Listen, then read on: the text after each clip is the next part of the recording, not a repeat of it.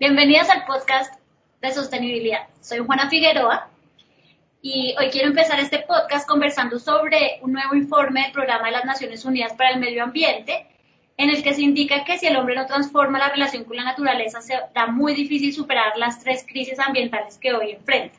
El cambio climático, la pérdida de biodiversidad y la contaminación.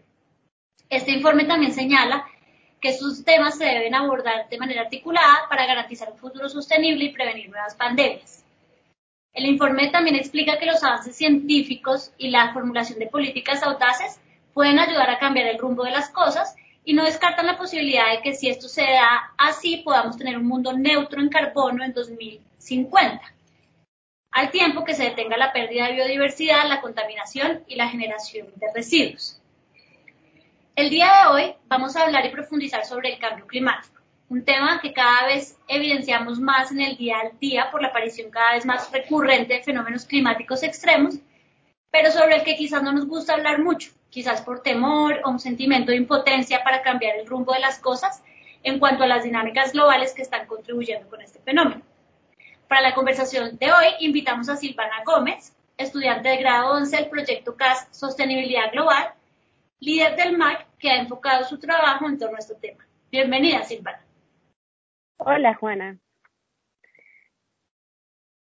Silvana, en una reciente entrevista realizada por la BBC a Inger Andersen, economista danesa que es actualmente directora ejecutiva del Programa de las Naciones Unidas para el Medio Ambiente, ella afirma que si no se toman acciones ya, el planeta podría estar enfrentando un aumento de temperatura hasta más de 3 grados centígrados para fin de siglo teniendo en cuenta que las metas que se fijaron en el Acuerdo de París buscaban que el aumento no fuera superior a los 2 grados centígrados y que de los 1.700 planes de adaptación que se han formulado, solo el 5% ha tenido algún resultado. ¿Qué piensan los jóvenes como tú sobre este tema? Bueno, en primer lugar, eh, como joven considero que esto es nuestra responsabilidad y es algo que tenemos que entender porque muchas veces pensamos que porque somos pequeños o porque somos jóvenes o porque somos niños, como que no tenemos que actuar.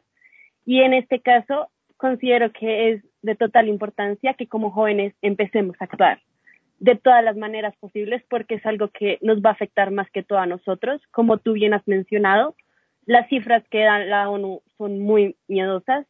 Eh, tenemos muy poquitos años para cambiar las emisiones o si no, como tú bien lo dijiste, pues el planeta se va a ir, o sea, prácticamente se va a terminar y es nuestro, nuestro hogar.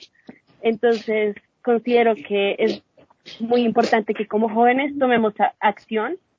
Eh, aparte de eso, pues yo he participado en diferentes pues modelos de la ONU que, eh, en donde hablan sobre el tema, todo el tema del medio ambiente.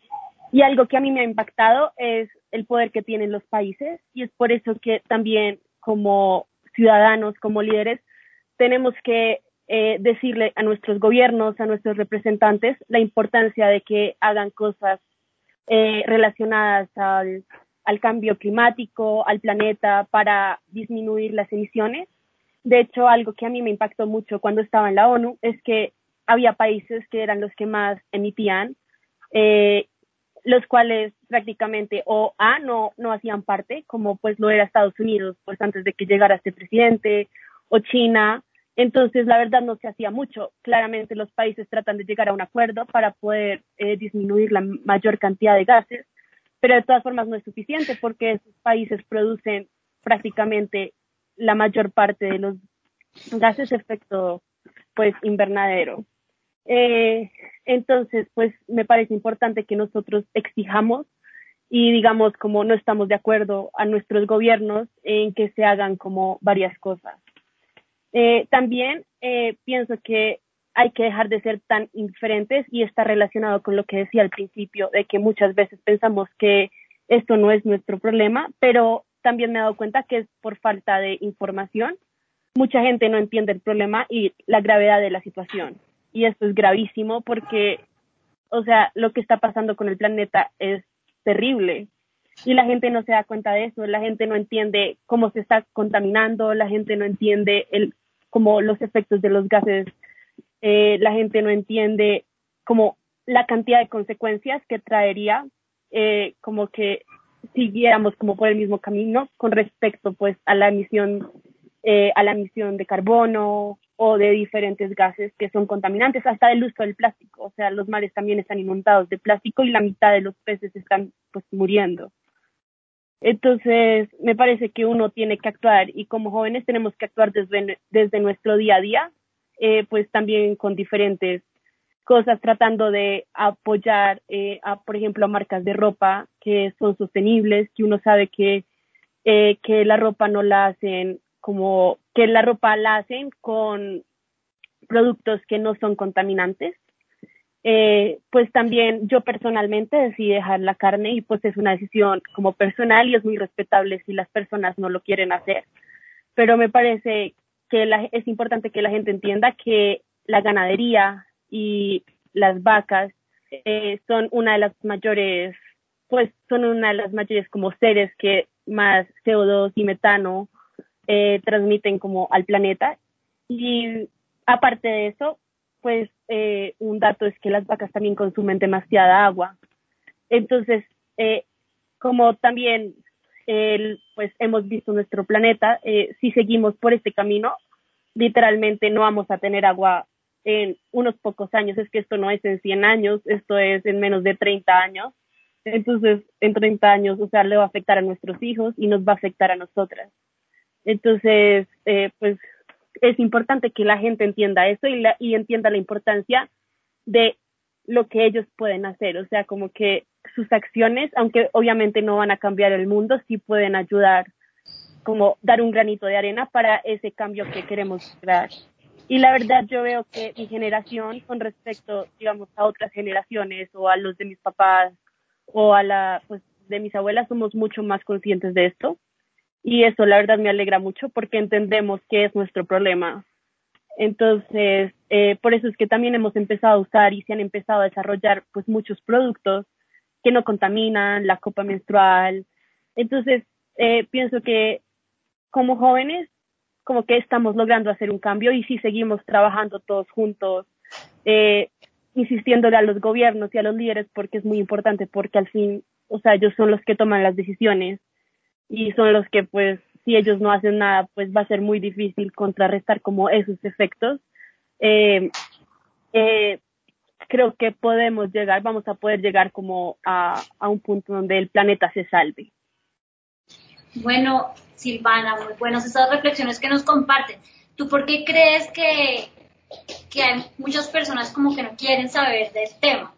Hay como, tú hablabas mucho de la desinformación.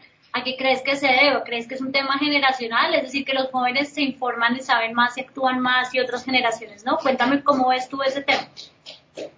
Pues eh, considero que hay dos casos.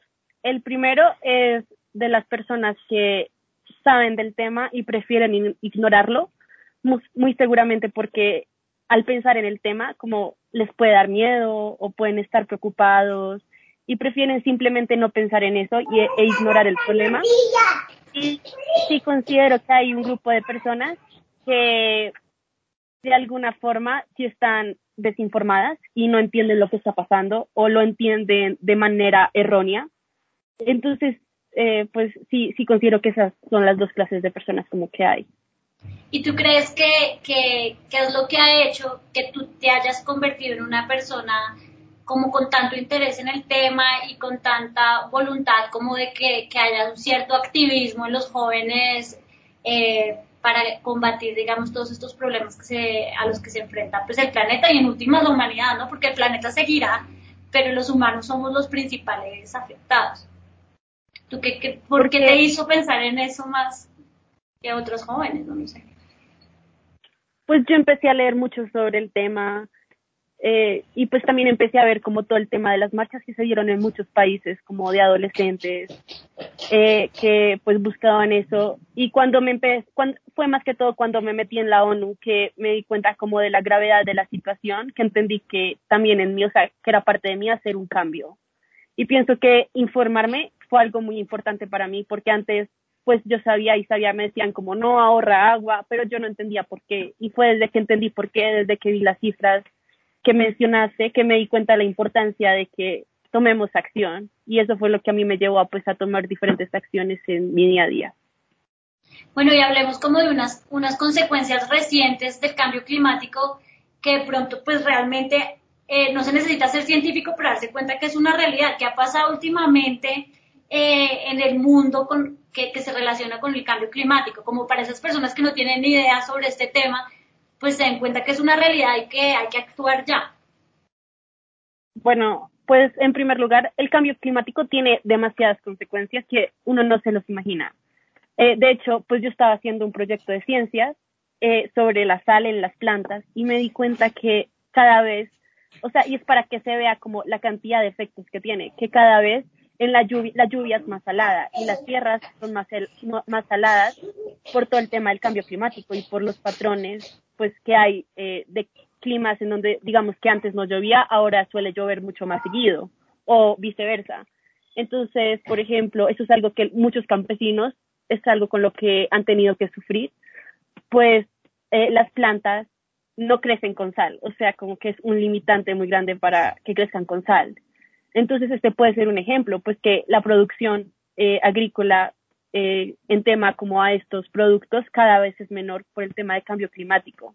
Pero también podemos ver efectos en el clima de muchos lugares y es algo que yo creo que todo el mundo ha visto, es que no hay una sola región de este planeta que no lo haya evidenciado.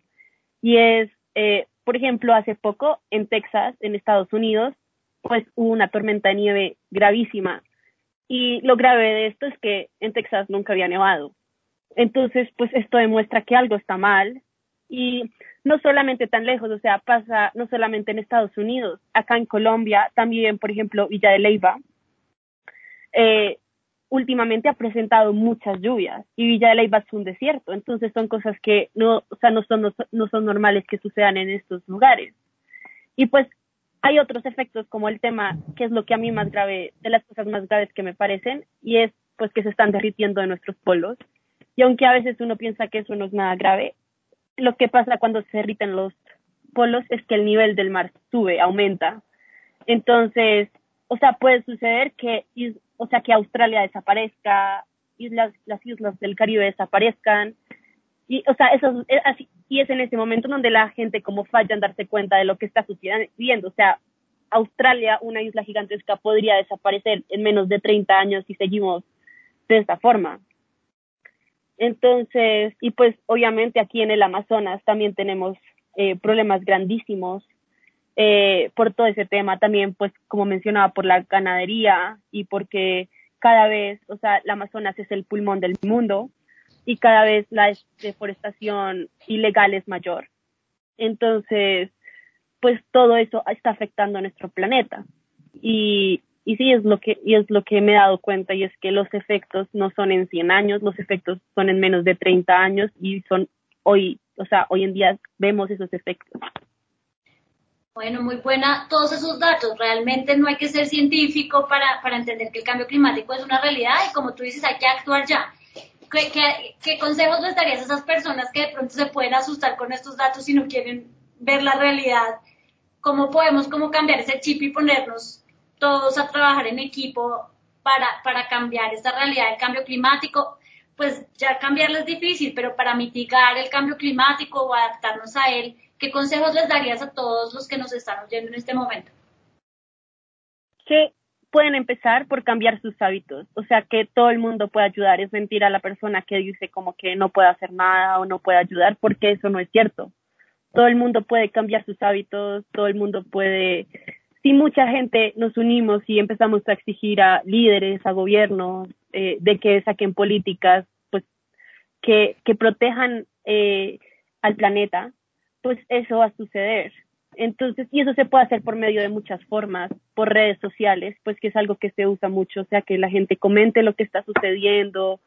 Eh, y se puede hacer también simplemente hablando del tema, ¿sabes? Como puede que si la persona no quiere hablar en de un público, no pasa nada, pero que hable con sus amigos, con sus conocidos y les diga como lo que está sucediendo y así más gente se va a volver consciente de eso.